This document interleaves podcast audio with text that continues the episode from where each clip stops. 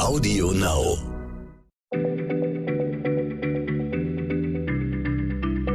Schneller Schlau, der kurze Wissenspodcast von PM.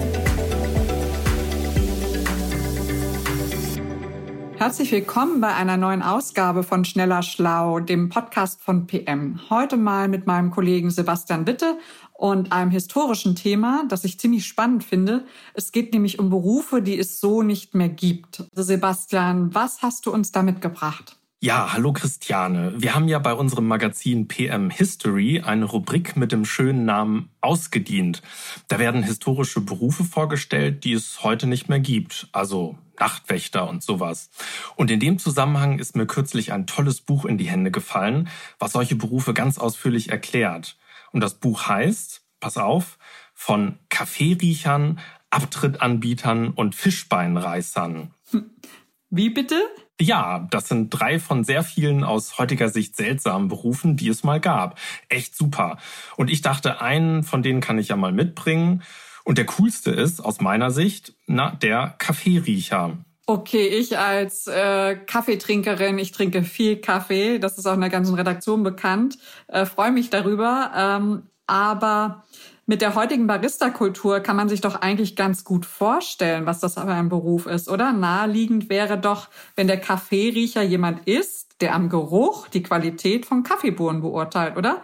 Also für einen Händler oder für eine Rösterei könnte es doch heute auch noch geben. Ja, könnte man denken, aber der Beruf hatte wirklich eine völlig andere Bedeutung und mit Qualitätssicherung hatte er nichts zu tun. Okay, dann schieß los. Also wir versetzen uns jetzt mal in die Zeit von Friedrich dem Großen, also nach Preußen im 18. Jahrhundert. Das war die Zeit, in der Kaffee als Getränk in Europa nach und nach populär wurde, oder? Wenn ich mich richtig erinnere? Ja, genau. Manch einem war er noch verdächtig, der Kaffee, denn er kam ja aus dem Morgenland. Und der schwedische König Gustav wollte zum Beispiel mit Experimenten an Gefängnisinsassen sogar beweisen, dass er gesundheitsschädlich ist. Und vielleicht kennst du den Kaffeekanon C-A-F-E-E. -E. Trink nicht so viel Kaffee, sei doch kein Muselmann, der das nicht lassen kann. Das war etwas später in der Zeit, zeigt aber, es gab Kaffeekritiker damals. Okay, das würden wir heute so nicht mehr singen, oder? Und ähm, verstehe ich. Aber was hat denn das mit Kaffeeriechern zu tun? Ja, da müssen wir erst die andere Seite anschauen, den Kaffeeboom. Denn das etwas anrüchige Image des orientalischen Getränks führte auch dazu, dass es gerade in der gehobenen Gesellschaft extrem nachgefragt war, quasi als Statussymbol. Und da kommt jetzt Friedrich der Große ins Spiel. Der hat erkannt, dass man als Staat mit Luxus Geld verdienen kann, indem er Luxusgegenstände sehr hoch besteuert. Das hat er auch mit Schokolade und Fruchteis gemacht und mit Schaumwein. Ja, und diese Steuer gibt es in der BRD ja sogar heute noch. Und hoch besteuert heißt dann was genau? Also wie hoch? Ja, die Steuerlast auf dem Kaffee war teilweise anderthalb Mal so hoch wie der eigentliche Preis. Und der war ja sowieso schon ziemlich hoch, weil es ein teuer importiertes Gut aus dem Nahen Osten war. Es heißt, ein Lot Kaffee, das sind gerade einmal 17 Gramm, kostete inklusive Steuern ungefähr so viel wie eine Spinnerin an einem ganzen Tag verdiente.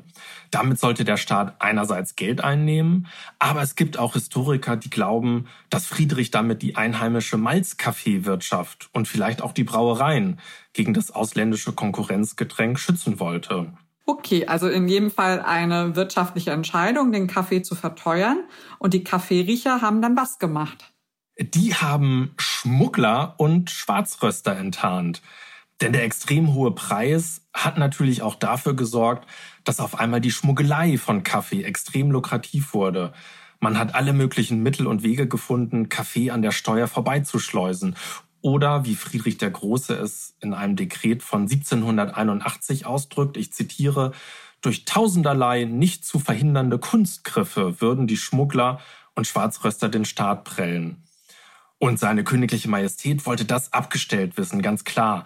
Und so wurde das Rösten nur noch in ganz bestimmten Röstereien erlaubt. An allen anderen Orten war es bei Strafe verboten. Es ist ja so, vor dem Rösten lassen sich die Kaffeebohnen relativ leicht verstecken beim Transport. Sie verströmen eben noch nicht dieses verräterische Aroma. Und beim Rösten aber konnte man die illegalen Händler zu fassen kriegen. Da verriet sie der Duft. Und das ließ sich ja nur schwer verhindern. Ah, also die Riecher sollten die Schmuggler enttarnen, waren also eigentlich Schnüffler. Ja, und so wurden sie im Volksmund dann auch genannt. Kaffeeschnüffler. Ganz konkret waren das 400 arbeitslose Veteranen aus dem Siebenjährigen Krieg, viele von ihnen Invalide. Die wurden auf Berlin und Umgebung angesetzt und bekamen das Recht, auf Verdacht, also bei Kaffeeröstgeruch, in jedes Haus einzudringen und gegebenenfalls illegal gerösteten Kaffee zu konfiszieren oder ihre Nasen an die Taschen von Leuten auf der Straße zu reiben, um Schmuggelkaffee darin aufzuspüren. Wieso habe ich das noch nie gehört? Das ist ja eine irre Geschichte. Ja, vermutlich, weil sie nur kurze Zeit währte. Die Kaffeeschnüffler machten sich natürlich extrem unbeliebt bei der Bevölkerung. Das waren rüpelhafte Soldaten und sie wurden nach Erfolg bezahlt. Und sie hatten eben auch kein Problem damit, sich bei privaten Häusern Zutritt zu verschaffen, die nachmittägliche Kuchentafel zu sprengen, alles auf den Kopf zu stellen. Einigen ist ihre Befugnis offenbar auch zu Kopfe gestiegen. Ein Zeitgenosse hat geschrieben, dass die Bevölkerung der Stadt die Kaffeeriecher hasste wie die Sünde. Ja, und dann wurde das Kontrollwesen ziemlich rasch wieder abgeschafft, weil nur wegen dieser Typen wollte der König das Volk von Berlin natürlich nicht gegen sich aufbringen. Aber in diesem Buch, das du anfangs erwähnt hast, sind ja ohnehin nur so Berufe mit Vergangenheit, richtig? Wie ist das noch? Das heißt von Kaffeeriechern, Abtrittanbietern und Fischbeinreißern. Sehr, sehr kurzweilig, aber wenn ich dir jetzt noch von den Fischbeinreißern erzähle, dann wird diese Folge eindeutig zu lang.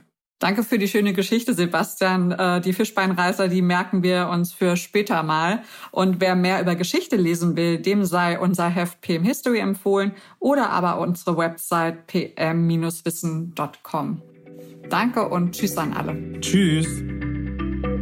Schneller Schlau, der kurze Wissenspodcast von PM.